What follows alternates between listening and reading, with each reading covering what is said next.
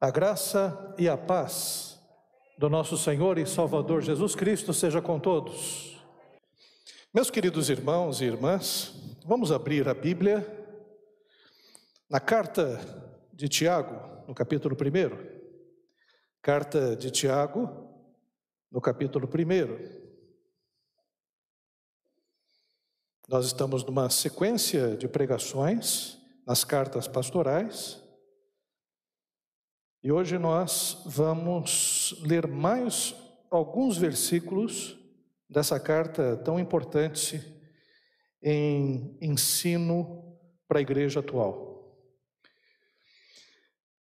Tiago, capítulo 1, a partir do versículo 12, diz assim: Bem-aventurado é aquele que suporta com perseverança a provação, porque depois de ter sido aprovado, receberá a coroa da vida, a qual o Senhor prometeu aos que o amam.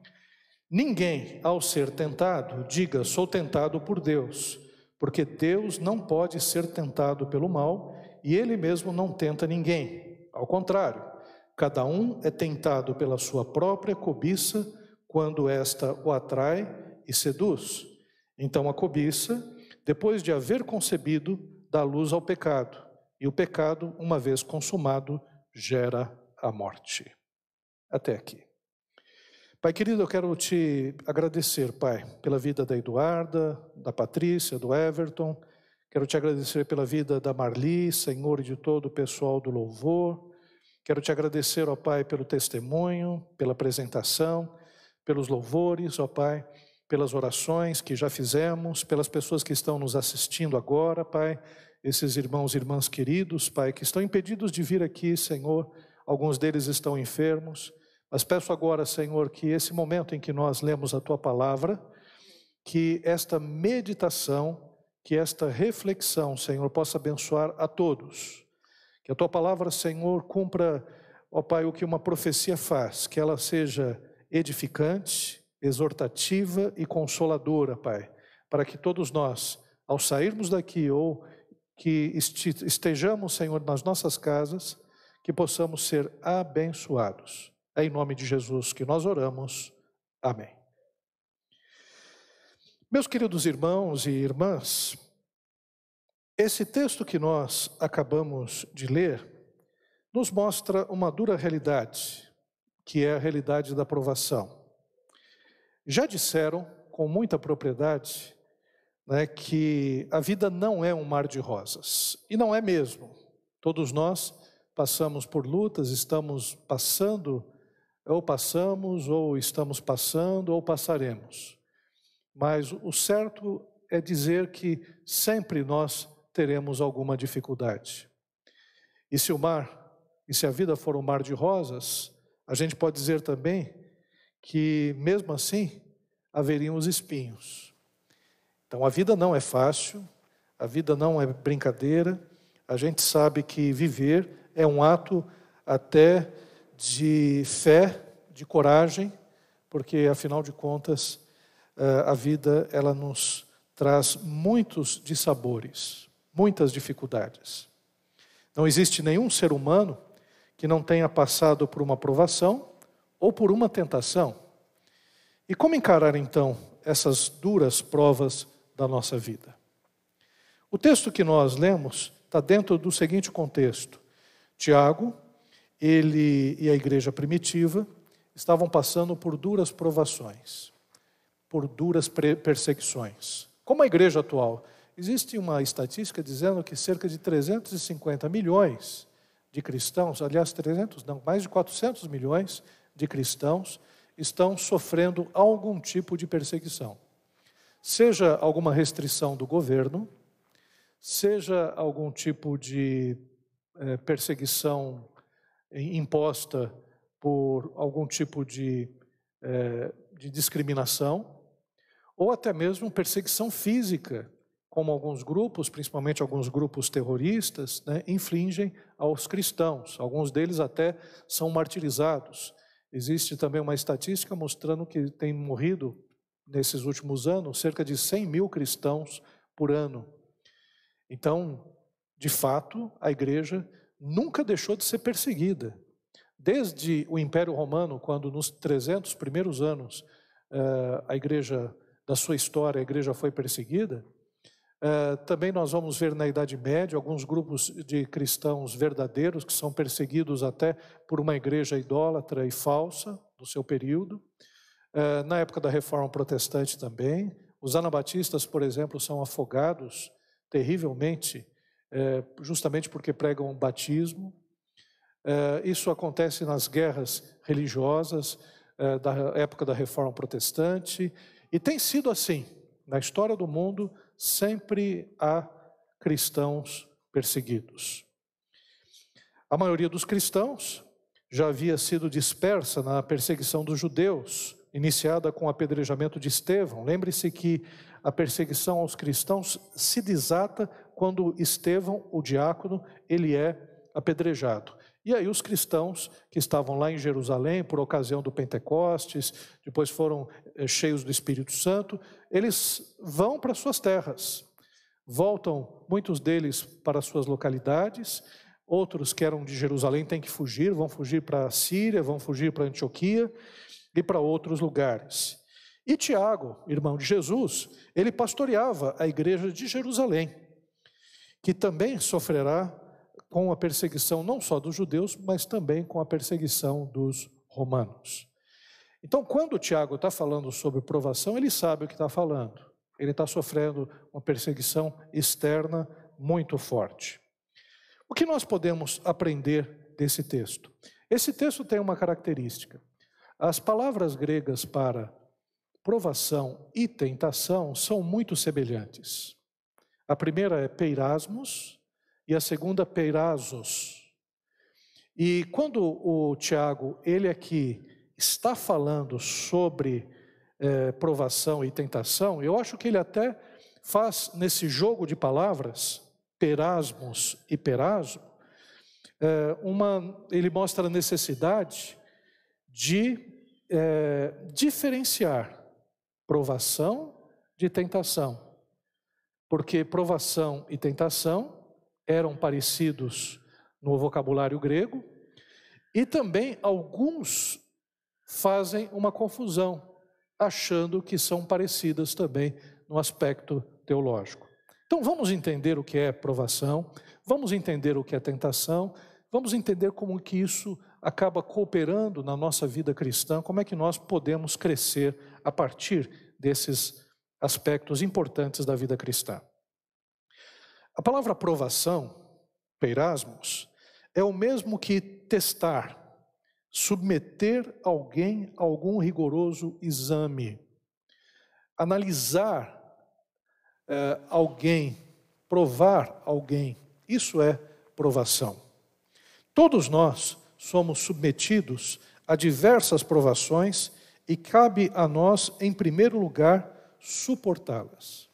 Então a provação vem sobre todo mundo, a vida pode ser considerada uma grande provação, né, e o objetivo dessa provação é nobre, como nós podemos perceber até no texto, mas cabe a nós suportarmos a provação. Não adianta a gente se revoltar contra ela, não adianta a gente é, perder a cabeça, não adianta a gente tentar afogar as nossas dores e mágoas é, com subterfúgios, cabe a nós suportarmos a provação.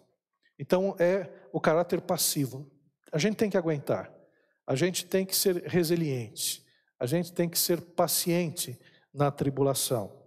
Às vezes é possível contorná-la num ato de negação ou até mesmo sublimação. Negação é quando a gente é, procura é, disfarçar que nós não estamos passando por provação.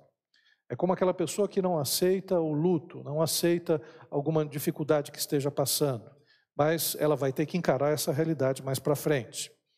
E sublimação é quando a gente tenta, eh, de alguma forma, fazer algo que seja eh, prazeroso para a gente, para tentar afogar essa provação. Alguns tentam sublimar através da droga, através da bebida, é, tentam é, contornar a aprovação, mas o fato é que ela existe e ela virá com força. Se for através da bebida, a rebordosa vai ser pior depois. Se for através das drogas, aí se acumula não somente a aprovação, mas como também a dependência química. E por aí afora. Não dá para a gente é, simplesmente tentar ludibriar, driblar, enganar a aprovação. Ela existe e é importante que nós encaremos e a suportemos. Agora tem um outro caráter da aprovação. É o caráter ativo da aprovação. O convite é para passar pela aprovação com esperança. O texto bíblico diz assim: Feliz, bem-aventurado é aquele que suporta com esperança. Não é apenas suportar por suportar, é suportar com esperança. Suportar entendendo que aquela aprovação, ela vai gerar algo importante na nossa vida. Entendendo que aquela aprovação, ela está fazendo com que a gente cresça entendendo que essa aprovação, ela vai fazer com que a gente possa entender aspectos da nossa vida e da vida em Deus que antes nós não entendíamos. Né? A aprovação, ela tem um caráter que é maravilhoso no sentido de que a gente vai entender melhor ao Senhor. Como não há como contorná-la definitivamente, o que resta fazer é aprender com ela, buscar conhecer a Deus e a si mesmo nesse processo que é um processo doloroso, é um processo difícil. Por isso, a oração e a meditação da palavra são fundamentais para receber a coroa da vida. O texto aqui nos ensina algo importante, dizendo: olha, depois de nós passarmos pela aprovação, e vamos entender a vida como sendo uma aprovação, nós vamos receber a coroa da vida, vamos receber um prêmio. A coroa era um prêmio que se dava ao atleta, era como se fosse a medalha olímpica nesses dias. Então nós vamos receber o prêmio a partir da aprovação. E eu quero parar um pouco aqui. Irmãos, a aprovação pode ser uma enfermidade. Aprovação pode ser algo que nós almejamos e não alcançamos. Aprovação pode ser curta ou pode ser longa. Aprovação pode demorar por vários anos e pode é, ser até traduzida, como foi traduzida por um místico medieval, como a noite escura da alma. No momento em que as coisas são tenebrosas, porque nós sabemos que pode a tristeza durar o anoitecer, mas a alegria vem ao amanhecer, mas a gente passa pela noite, a gente passa pela tristeza, a gente passa pela luta, a gente passa pela provação. Então, muitos aqui já passaram por provações terríveis e estão passando. Muitos aqui, certamente, não entendem porque estão passando por alguns processos, porque justamente nós estamos passando por isso. A pergunta na aprovação é: por que, que eu estou passando por isso e a outra pessoa não? Por que, que a, a minha vida tem que ser é, traduzida de uma forma tão dramática. Por que, que esse momento que eu estou vivendo tem sido tão difícil para mim, seja na vida financeira, seja no relacionamento, é, seja é, no, nas limitações do meu corpo, seja na enfermidade? Existem pessoas que passam por provações que, é, quando a gente olha, a gente pensa, seria insuportável para mim passar isso. Agora, se coloca no lugar da pessoa, como é que ela se sente ao passar por tamanha provação. Então, a aprovação não é fácil, não é brincadeira, é a noite escura da alma, e quando nós passamos pela aprovação, nós precisamos ter uma característica passiva de suportar, de crer que a gente vai passar.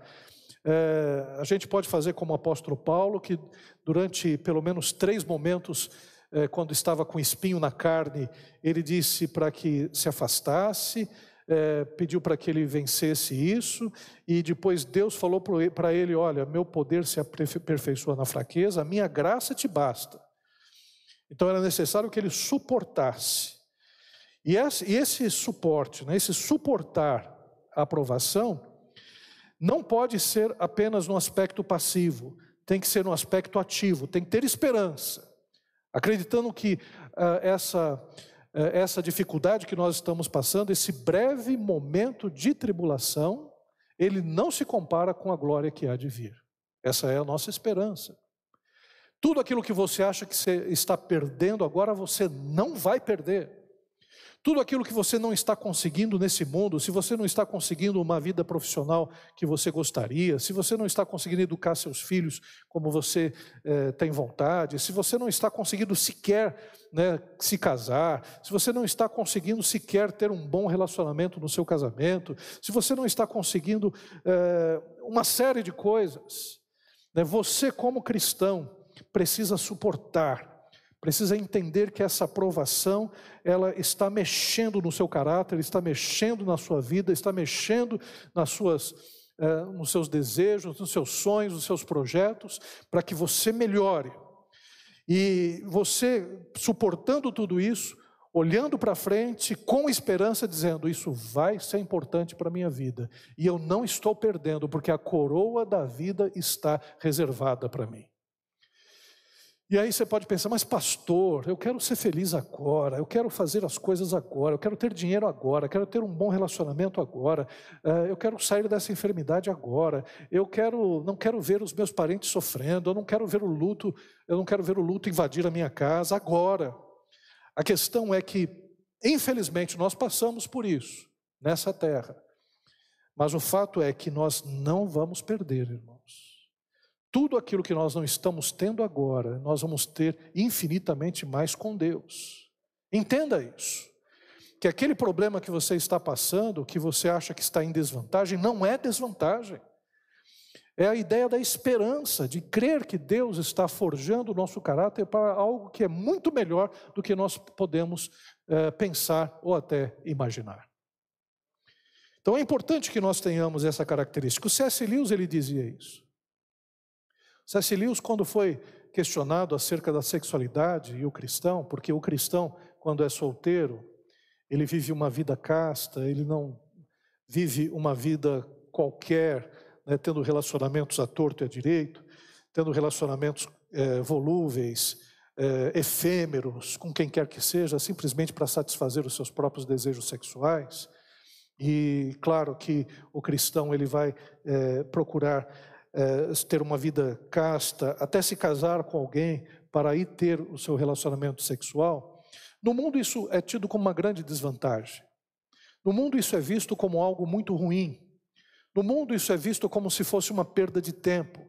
No mundo isso é visto como você simplesmente gastando os seus melhores anos da sua vida sexual, é, simplesmente é, por causa de um ideal, mas no cristianismo, o C.S. Lewis, ele trabalha essa ideia, aquilo que está nos reservado para nós é muito maior do que qualquer experiência sensual ou sexual.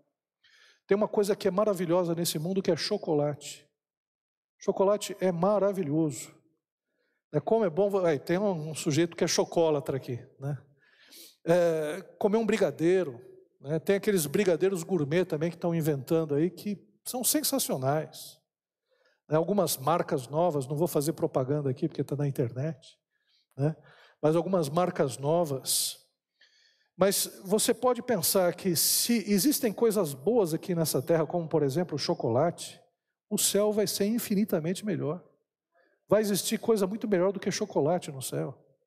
Imagine, né? Tem uma coisa maravilhosa também que é comer. Como é bom comer. Comer um prato gostoso, bem feito, que a sua avó fez, sua mãe faz, né? aquele prato especial. Minha avó fazia uma carne assada que era terrível.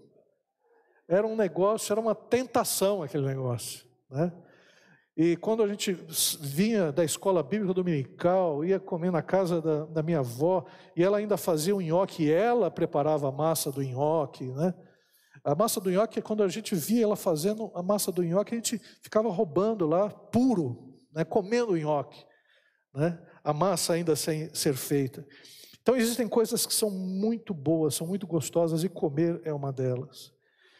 E no céu haverá coisas muito melhores do que comer. Né? Outra coisa boa é dormir. Como é bom dormir. Como é bom. Tem, um, tem alguns irmãos aqui que estão quase entrando no céu, né? Falando dessas coisas boas. Como é bom ficar numa rede, na frente de uma praia. Eu vi, por exemplo, umas fotos das Ilhas Maurício, eu não conhecia as Ilhas Maurício. Falei, meu Deus, isso aqui tem o meu nome e é tão maravilhoso. Fica perto de Madagascar. Eu não sei se um dia eu vou ver as Ilhas Maurício, né? mas no céu haverá coisas muito melhores do que as Ilhas Maurício, certamente. Então o que nós podemos perceber? A provação, ela tem uma motivação, uma motivação de que sim, tudo isso que está acontecendo vai passar, vai ser melhor, a gente vai conseguir crescer com tudo isso que nós estamos vivenciando agora, e o que está prometido para nós é infinitamente melhor do que aquilo que a gente acha que está perdendo.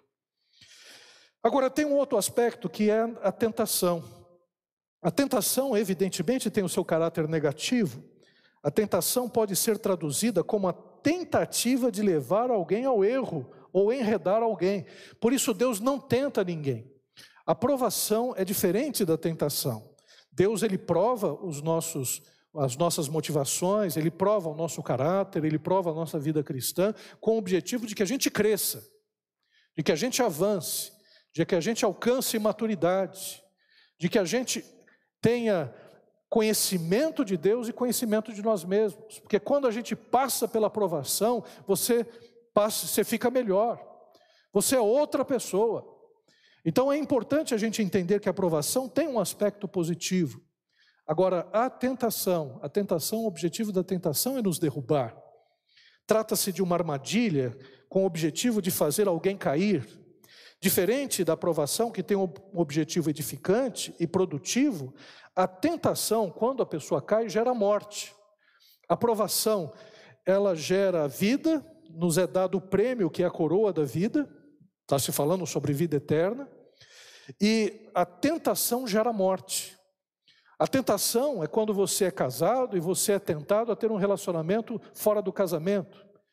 Então, essa tentação, ela existe, ela é produzida não porque Deus está te tentando, não porque Deus está te fazendo tropeçar, mas por causa da sua própria cobiça, dos nossos próprios pecados, das nossas próprias paixões. E cabe a nós vencermos a tentação, porque a tentação ela gera morte. É a morte do relacionamento, é a morte da tua honra, é a morte do teu testemunho enquanto cristão.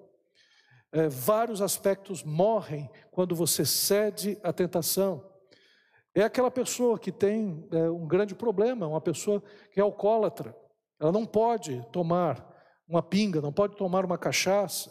E quando ela está passando no bar e tem aquela tentação, ela vai e cede à tentação e perde o tempo, perde o horário, é, fica bebendo, volta carregado para casa, para desespero do pai, para desespero da mãe, para desespero da esposa, dos filhos que vem ali a destruição do seu lar, a destruição do seu pai, a destruição daquele que simplesmente cedeu à tentação. Então a tentação ela gera morte. Ela tem essa característica. Agora, existe um caráter positivo da tentação, porque a tentação ela revela a nossa condição humana decaída. Quando nós somos tentados, é importante a gente entender: olha, realmente eu sou falho, realmente o pecado está dentro de mim, realmente eu tenho tendências que são tendências ruins, e eu preciso mais e mais de Deus para vencer todos esses pecados. Nos mostra o quanto nós somos atraídos por paixões destrutivas, e é fato.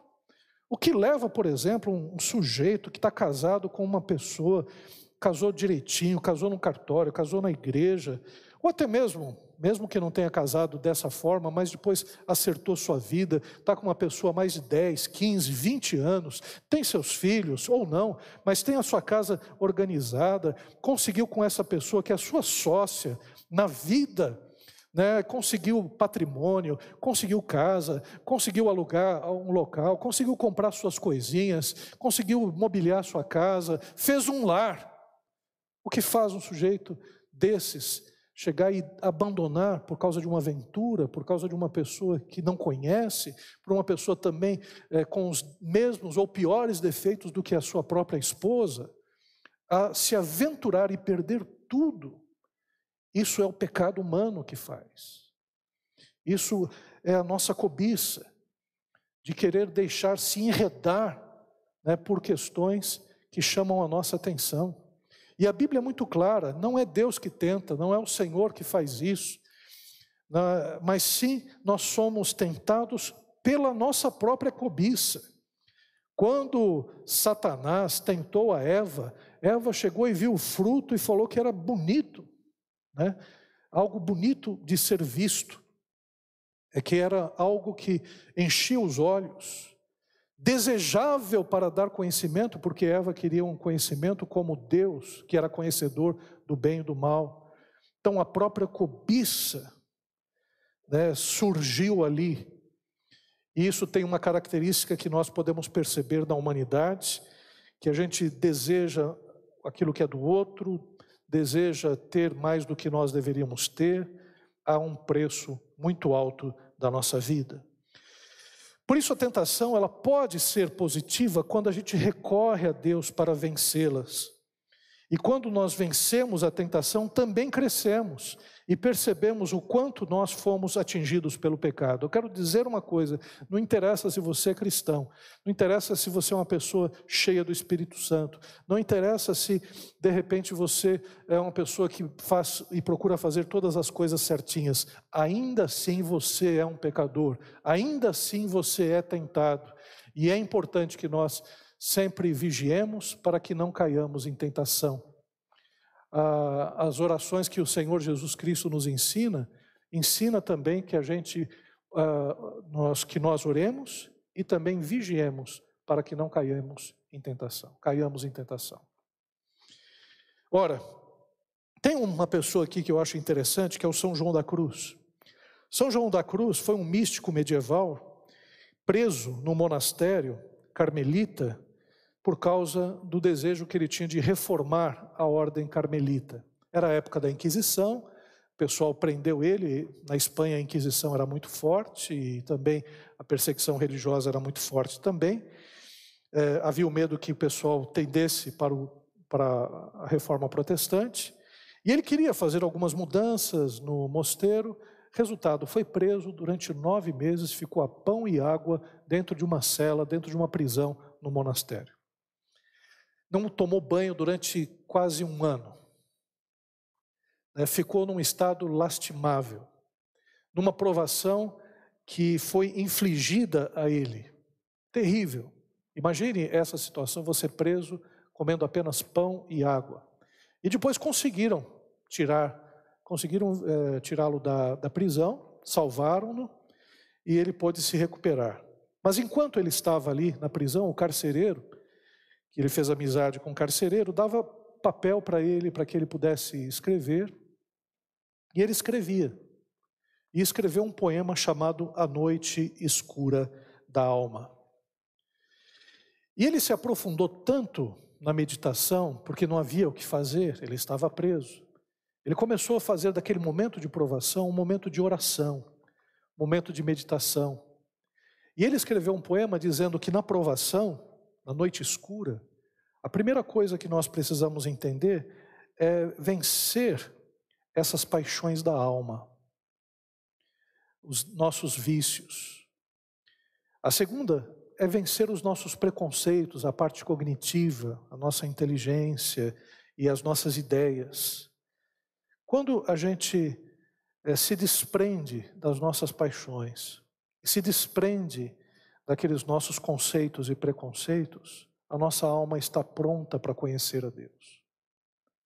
Nós conhecemos Deus e o melhor também nós, além de conhecer Deus, que é muito melhor, na verdade, a gente também conhece a nós mesmos. E a gente sai da, na alvorada melhor, ou melhores.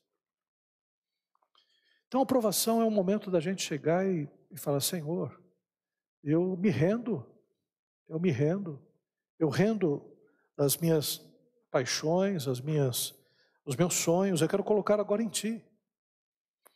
Senhor, eu me rendo, porque todo o conhecimento que eu tenho e todo o orgulho que eu tenho, porventura não podem me tirar dessa situação, então eu me rendo, Senhor.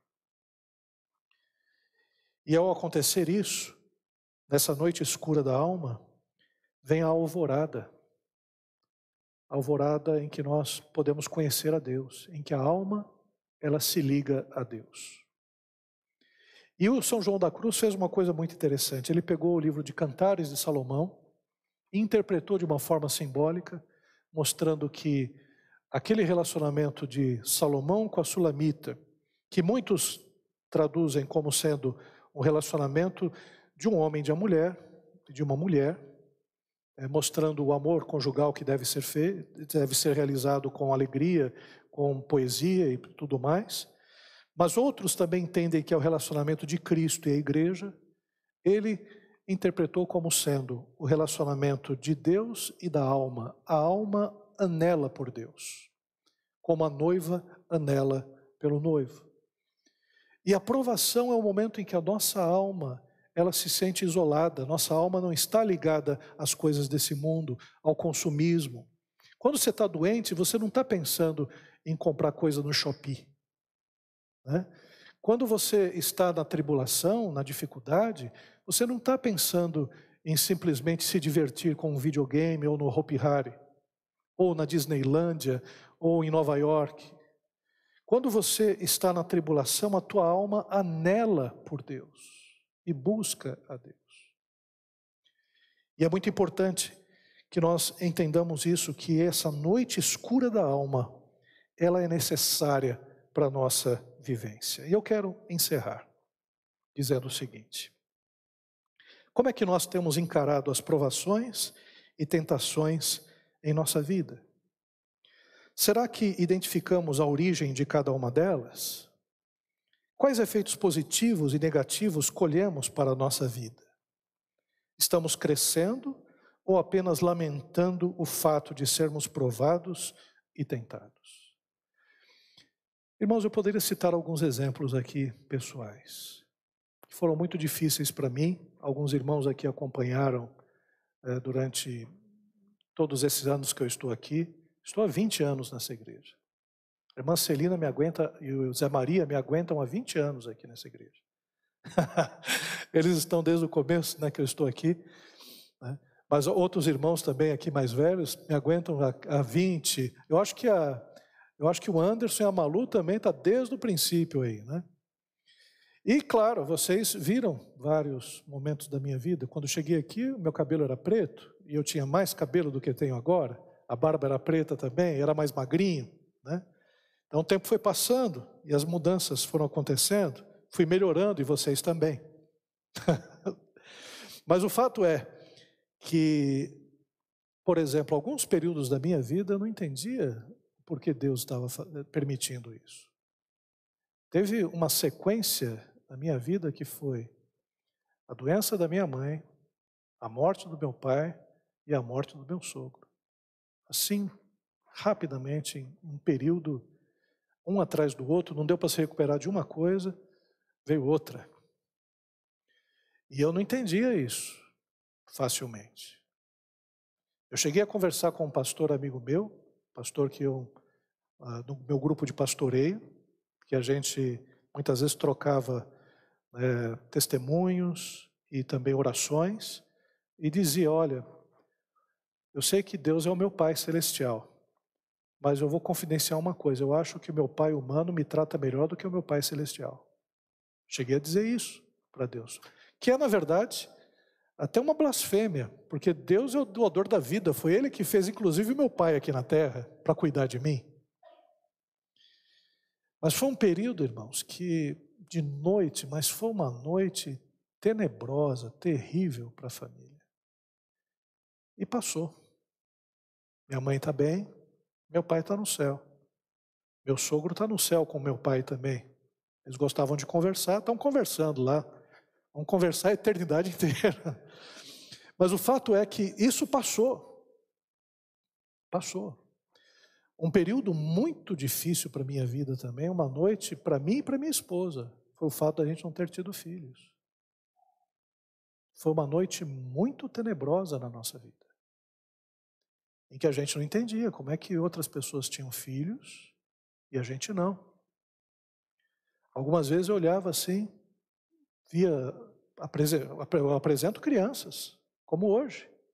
na igreja, mas é, às vezes estava andando, como um dia na rodoviária, e estava ali distraído, vi um pai e uma mãe junto com o menino. O pai derrubou uma caneta, o menino pegou uma caneta, deu para o pai, o pai agradeceu e o filho todo contente. Aquilo me tocou de um jeito. Pensei, eu não tenho isso. Então, essa noite tenebrosa, para mim e para minha esposa, custou muito. Custou muito.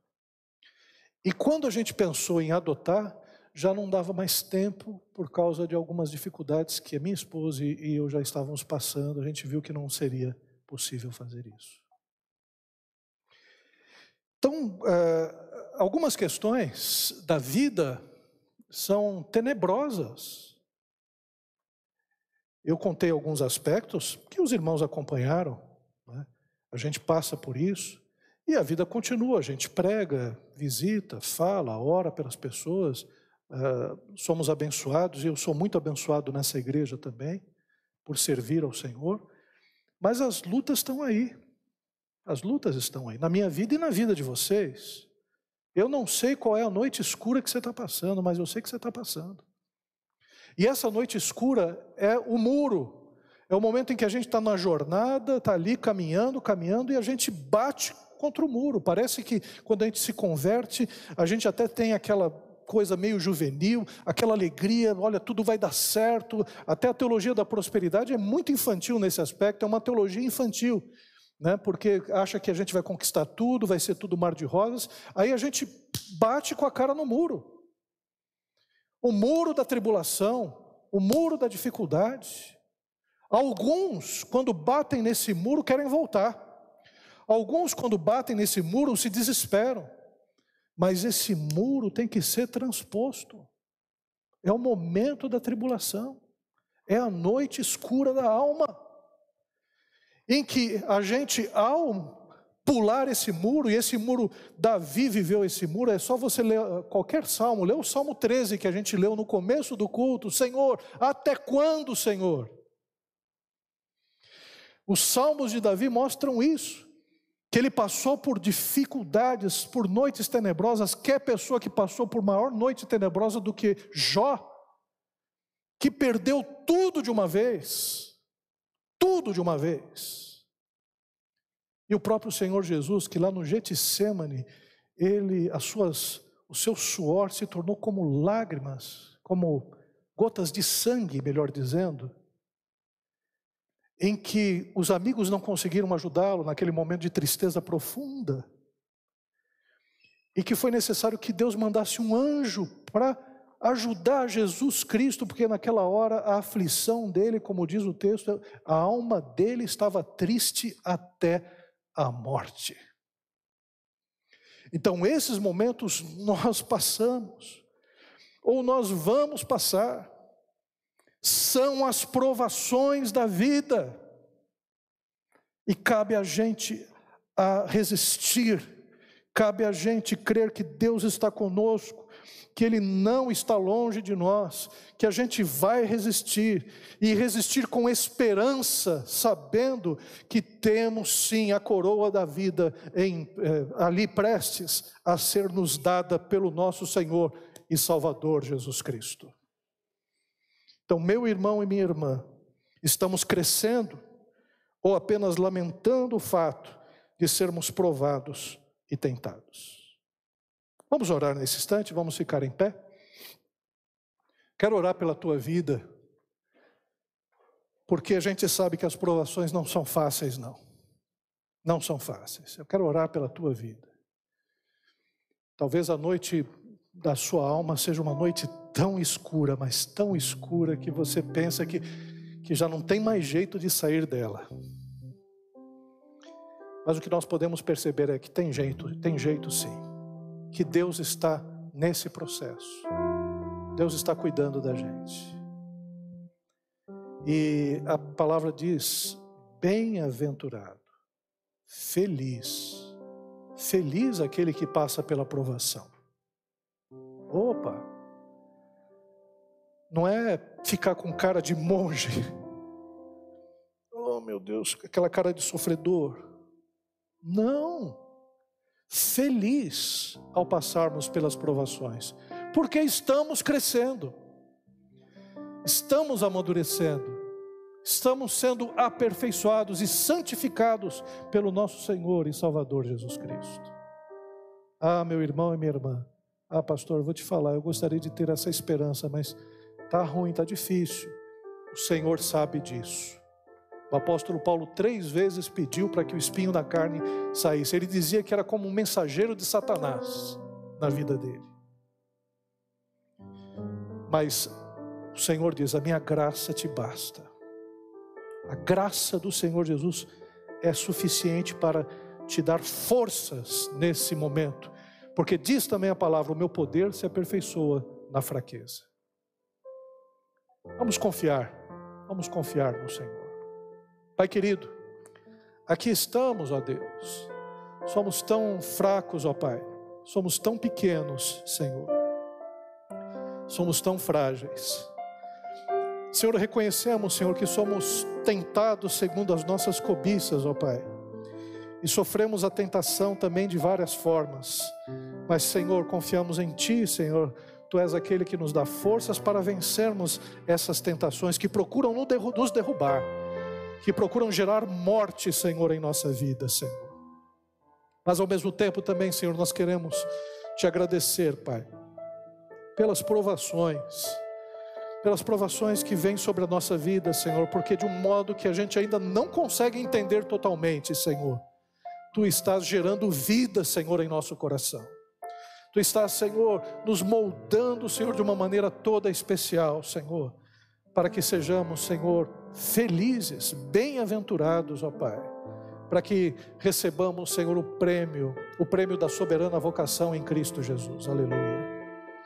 Por isso, Pai, eu quero orar pelo meu irmão e pela minha irmã, Senhor, que está resistindo, Senhor, nesse momento de provação, que está, Senhor, sendo resiliente, não por força própria, mas pela força do teu Espírito, Senhor que esse meu irmão e minha irmã, Senhor, possa crescer, possa amadurecer, possa conhecer-te a Ti cada vez mais, possa conhecer a si mesmo, Senhor, e passar por essa prova feliz, bem-aventurado, Senhor, entendendo que tudo isso, Senhor, que passou, toda essa dor, toda essa aflição, gerou, Senhor, vida, Senhor, em seu coração. Oh, Pai amado, nós sabemos, Senhor, o quanto nós somos felizes em Cristo Jesus, no Teu reino, Senhor Sabemos, Senhor, que ao passarmos a tribulação, ó Pai, como nós agora estamos diferentes, estamos melhores, ó Pai. E eu sei que isso acontecerá na vida do meu irmão e da minha irmã também, Senhor. Que há de ser abençoado, Senhor. Que há de ser cuidado por Cristo Jesus. É o que eu te peço, é o que eu oro. Em nome de Jesus. Amém. Nós vamos para os nossos lares agora. Receba a bênção apostólica.